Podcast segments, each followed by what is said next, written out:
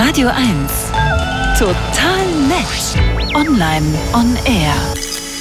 Ja, Elon Musk macht immer wieder Ärger, immer wieder negativ Schlagzeilen, vor allem im Zusammenhang mit Twitter, das er inzwischen in X umbenannt hat.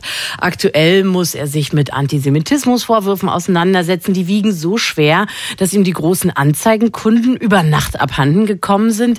Was ist dran an den Vorwürfen und wird Elon Musk daraus etwas lernen? Darüber spreche ich jetzt in einer weiteren Ausgabe unserer kleinen Reihe. Immer Ärger mit Elon mit meinem Kollegen Daniel Finger. Guten Tag. Guten Morgen. Also vielleicht mal zum Anfang. Wie ja. ging es Twitter vor diesem neuen Skandal oder Ex? Ja, also nicht gut für, für alle, die es äh, verdrängt haben. Er hat ja, als er antrat, die meisten Mitarbeiter rausgeschmissen, die Regeln und Kontrollen eliminiert, sodass jetzt jede Menge Ultranationalisten und Verschwörungsheinis darauf wieder posten können.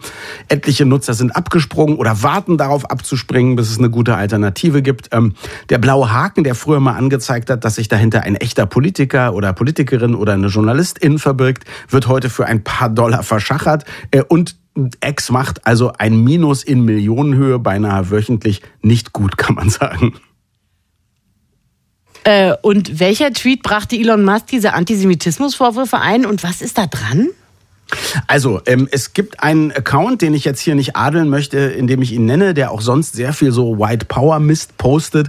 Und der hat äh, geschrieben, jüdische Gemeinden verbreiten genau den dialektischen Hass gegen Weiße, von dem sie möchten, dass sie davon verschont werden. Mhm. Und Musk daraufhin so, da hast du jetzt aber wirklich die Wahrheit gesagt. Also ich habe das jetzt mal selber übersetzt, das ist vielleicht nur 99 Prozent korrekt, aber äh, das ist jetzt sehr eindeutig, das ist auch kein Einzelfall. Äh, Elon hat viel so einen Quatsch schon geliked. Wir konnten alle in den letzten Jahren sehr gut beobachten, wie er immer weiter nach rechts gerückt ist in seinen Ansichten, aber auch in der Gesellschaft, mit der er sich gern umgibt. Und ich würde sagen, wenn man jetzt allein die Unterscheidung in Juden auf der einen Seite und Weiße auf der anderen Seite betrachtet, was ja wirklich eklige Rassentheorie ist, dann ist der Fall eindeutig. Der Tweet und die Antwort sind antisemitisch. Ja, und viele Anzeigenkunden machen seit dem Vorfall auch keine Werbung mehr auf X. Was sind das für Kunden? Die wirklich großen, also nur mal um ein paar Namen zu nennen, IBM, Apple, Airbnb, Coca-Cola, Disney, Universal und Microsoft, das tut dann schon richtig weh. Ja, und wie war jetzt Musks Reaktion auf diese Vorwürfe?